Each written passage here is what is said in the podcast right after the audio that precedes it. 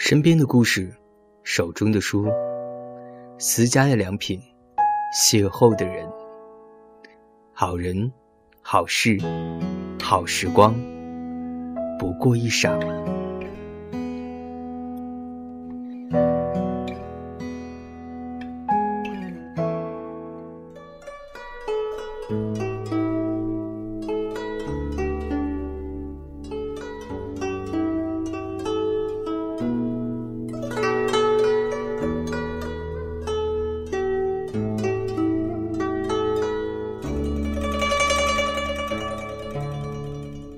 知名的小城，人来人往，也不知在哪个清晨的角落里，爱情的花就会突然绽放。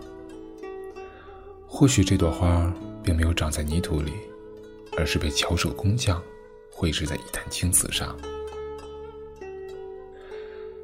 在清晨中一笔一笔的画出来，在午后的瓷窑中慢慢燃烧，又在傍晚的霞光里渐渐的。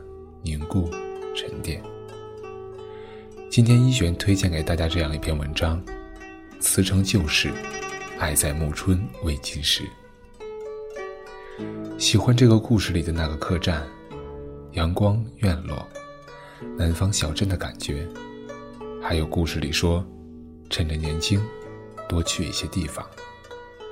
在这里，欢迎关注我们的微信订阅账号“简单生活”。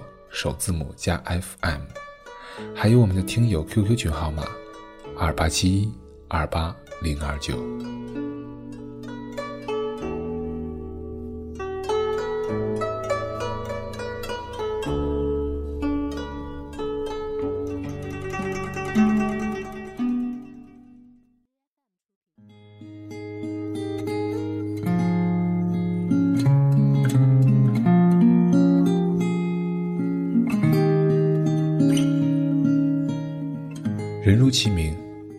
青瓷就是这样。在这座不知名的南方小城里，只要提起阮青瓷，大家都会说：“他呀，就住在沿河的东头。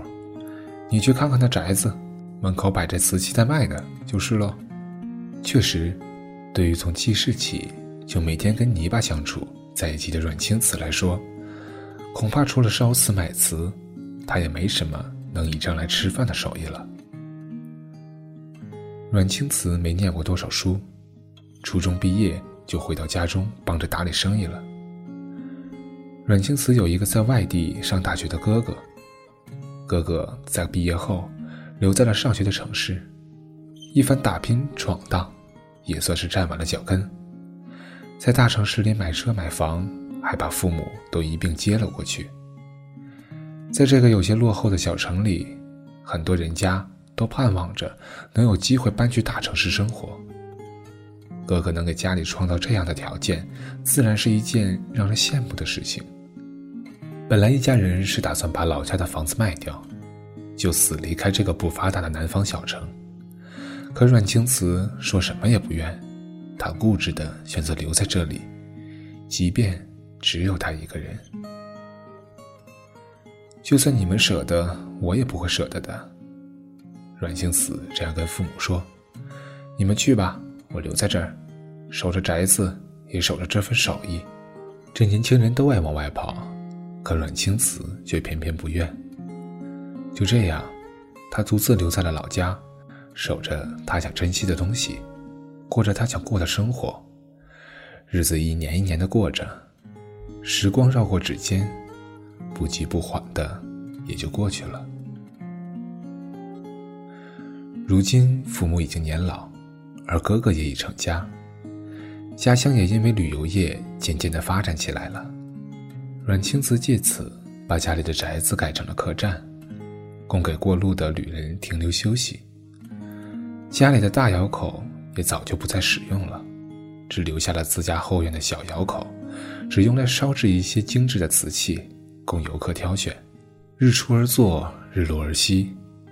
平日里制瓷烧瓷，经营客栈；闲暇的时候就坐在院子里泡上一壶茶，听路过的旅人讲讲自己的故事。这，便是阮青瓷生活的全部了。可是，魏川出现了。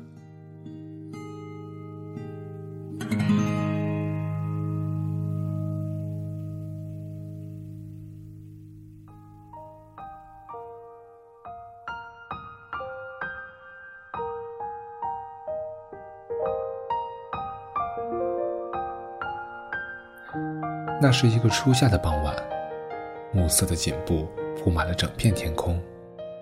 魏川在夕阳下推门而入，霞光洒在他的身上，白色的衬衫被映成了金黄的颜色。乌黑的头发停留在空中，燃烧成天边耀眼的橘红。阮青瓷刚刚洗过澡，坐在院子里，及腰的长发随意的披散在肩上。听到开门的声音，他抬起头望向大门口，正巧对上了魏川的目光。“你好。”男人开口道。“你好。”阮青瓷回应着。“请问你是阮青瓷吗？”“是啊。”阮青瓷点头回答道。“太好了，看来我没找错。”男人笑了笑，拖着行李箱进了门。我叫魏川，去年来这旅游住过你家的客栈，你对我有印象吗？魏川笑着问道。好像没有。阮青瓷摇了摇头，不过仔细看，倒有些面熟。面熟也算缘分了。魏川边说边从包里掏出身份证和现金。给你身份证和押金，我还住二楼左边那间，可以吗？哦，可以。阮青瓷笑道：“现在是淡季，这几天也就只来了你一个客人，你也不用太拘束，想住哪一间自己定就好。”嗯，谢谢了，我先上去放行李。魏春点了点头，然后径直向楼上走去，残存的一缕夕阳洒在他的身上。拉长了落在楼梯上的影子。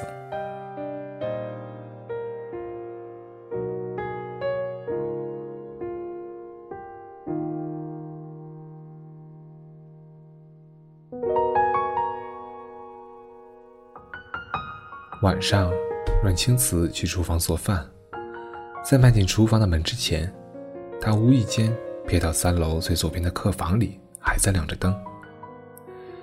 想到魏川从傍晚入住到现在都没有出过门，阮青子决定上楼去看看他。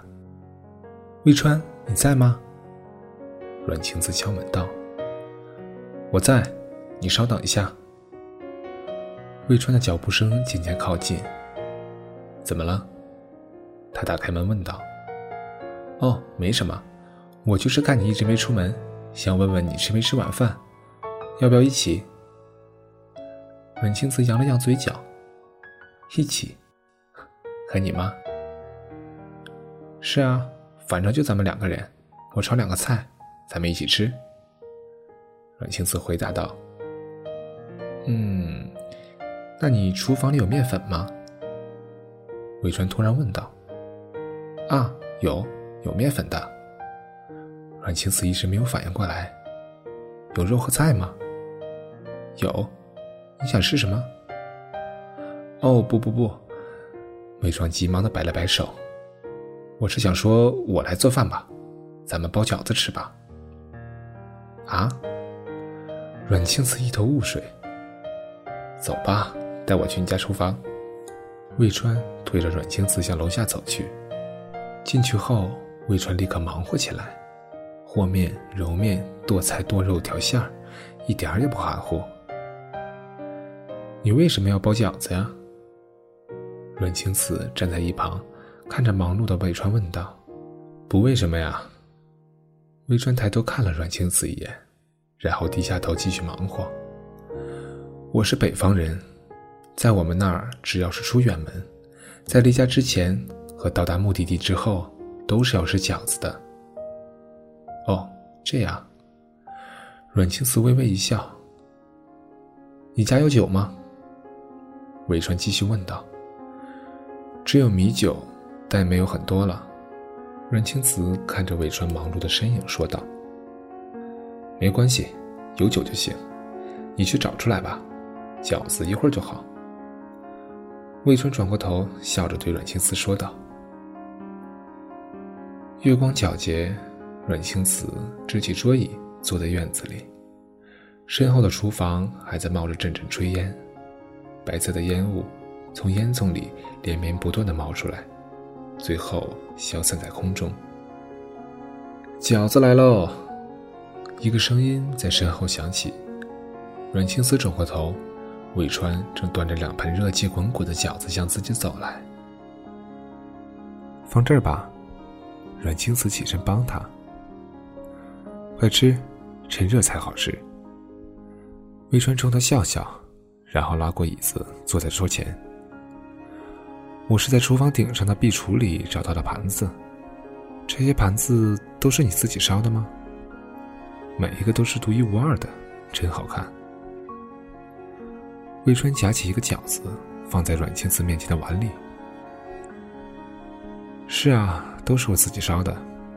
我现在已经不再大批量的烧瓷了，只烧些自己喜欢的，一些留着卖，一些自己用。阮青瓷笑着回答，然后夹起饺子放进嘴里。嗯，好吃。阮青瓷欢喜的看着魏川，眼睛弯成一个迷人的弧度。好吃就行。魏川也笑了起来，然后拿起桌子上装米酒的瓷罐子，往自己的杯里倒了些酒。你去年是什么时候来的这里啊？阮青瓷又夹了一个饺子，放到面前的碗里。冬天，刚过完年的时候。魏川顿了顿，又说：“是和我女朋友一起来的。那个时候还是旺季。”来旅游的人很多，所以你记不起我。哦，这样。阮青瓷点了点头。那今年你怎么一个人来了？你女朋友呢？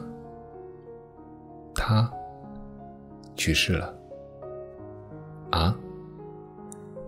生病了，熬不过，就走了。魏川平静的回答，看上去并不悲伤。哦，对不起。阮青瓷觉得有些失礼，但更多的是震惊。没关系，都过去了。魏川笑着摇了摇头。既然都过去了，那你为什么还要故地重游呢？阮青瓷轻声问道。魏川愣了愣，抬头看向阮青瓷，然后扬起一个释然的笑容。我这也不算是故地重游。从前我们一起去过好多地方，但我只选择再来一次这里。为什么？因为我们去过的所有地方里，他最喜欢的就是这儿。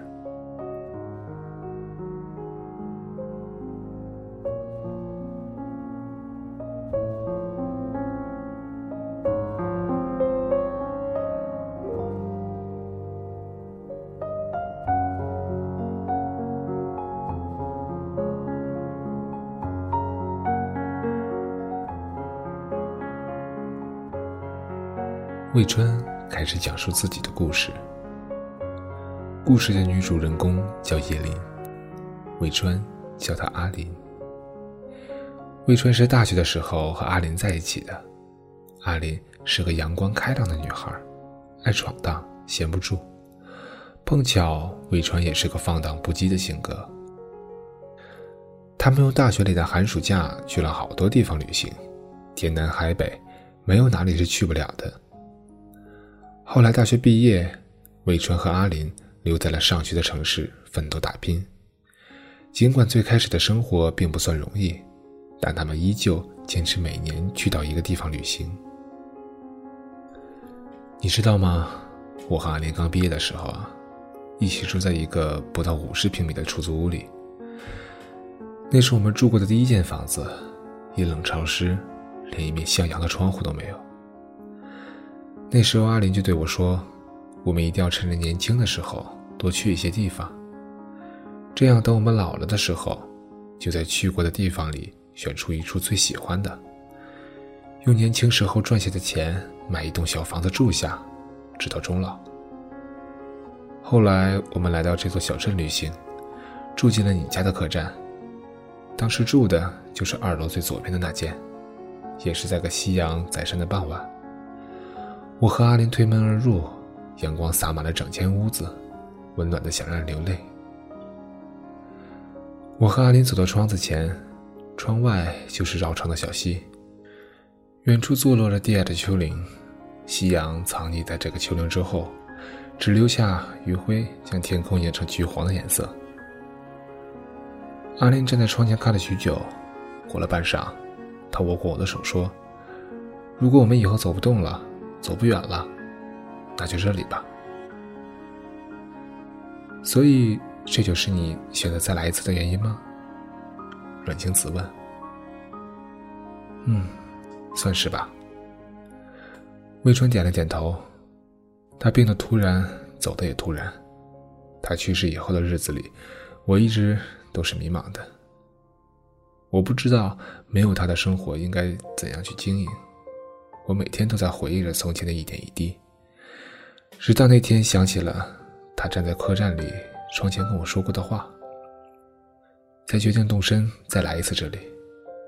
从前看电影总觉得现实生活里的爱情根本不会是像里面讲的那样轰轰烈烈。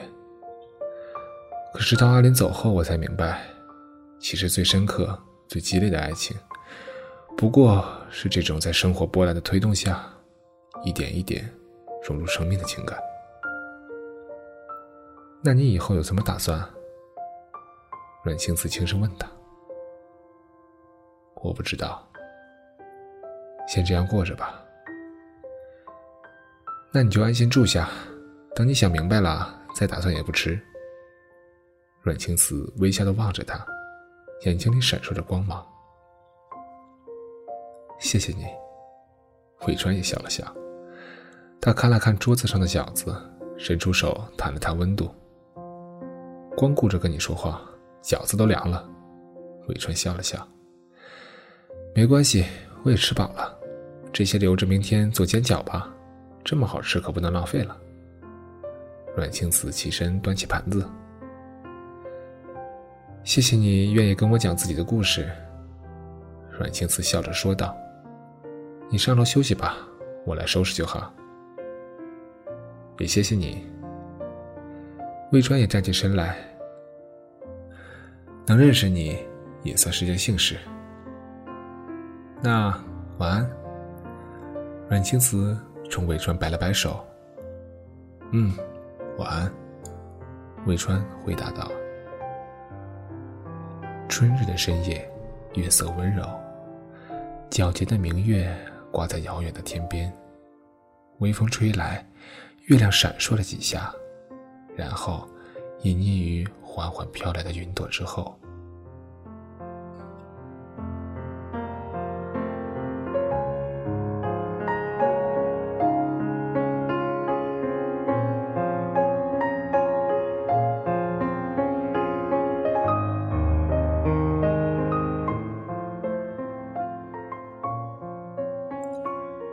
接下来的日子，魏川一直住在阮清子的客栈里。这个季节客人稀少，客栈里也就只有他们两个。无聊的时候，阮清子便会去后窑烧瓷，而魏川也愿意和他一起。魏川在大学里是学设计的，也算是个会画画的人。碰巧阮清子琢磨不出太多新鲜的花样。魏川帮着他想了很多漂亮的图案，画在瓷瓶上，倒是让人眼前一新。太谢谢你了，阮清子小心的举着还未烧制的瓷瓶，开心的说道：“你画的图案真好，这瓶子烧出来一定特别好看。”长这么大，这还是我第一次做这种手工。魏川笑了笑。原来这烧瓷也是挺有趣的。任何事情都是刚接触的时候感觉有趣，但如果把一件事情用在维持生计上，那便是另一种感觉了。阮青瓷一边小心的给瓷器上釉，一边感叹道：“这些瓶子要烧多久啊？”魏川问道。“那时间可长着呢，光把窑口烧热就要四五个小时，烧制大概要十三个小时，烧好后还要在窑口里放凉大概十个小时，而且这期间不能有人离开，隔十五分钟就要检查一次。阮清子回答道：“要花这么久的功夫啊？”魏川感叹：“时间不算什么。”这烧瓷本来就是个慢功夫的手艺。阮清子抬头看看魏川。其实对我而言，这烧瓷的好处，还就在于耗费的时间长。每年烧上五六次，这一年也就过去了。其实每年经营客栈赚的钱足够我花的了，可是我还是愿意烧瓷。有个事情做着，总好过一天天掰手指头数日子，不然这生活可就真的无趣了。说真的，我还挺羡慕你的。魏川笑了笑。这世界上一个人一个活法，要是今后的日子里能像你这样活，倒也是不错的。阮青瓷扬了扬嘴角，没有再说什么。夜晚，阮青瓷坐在窑口旁等待着。魏川在厨房里简单的下了两碗面条，送来后院，陪着阮青瓷一起等。好吃吗？魏川问：“好吃，你做的都好吃。”阮青瓷点头道：“嗯，慢慢吃，不着急。”魏川笑了笑。吃完面，阮青瓷起身检查了一下窑口，然后又转身坐回了魏川身边。还要再等一两个小时，你先回去休息吧。”阮青瓷轻声道。“没事，回去也是无聊。”在这吹吹风挺好。魏川抬头望向夜空，望了一会儿，像是想起了什么，他伸手摸向口袋，把手机取了出来。我给你听首歌吧。魏川插上耳机，把其中的一支戴在阮青瓷的耳朵上。那天黄昏开始飘起了白雪，忧伤。开满山岗，等青春散场。午夜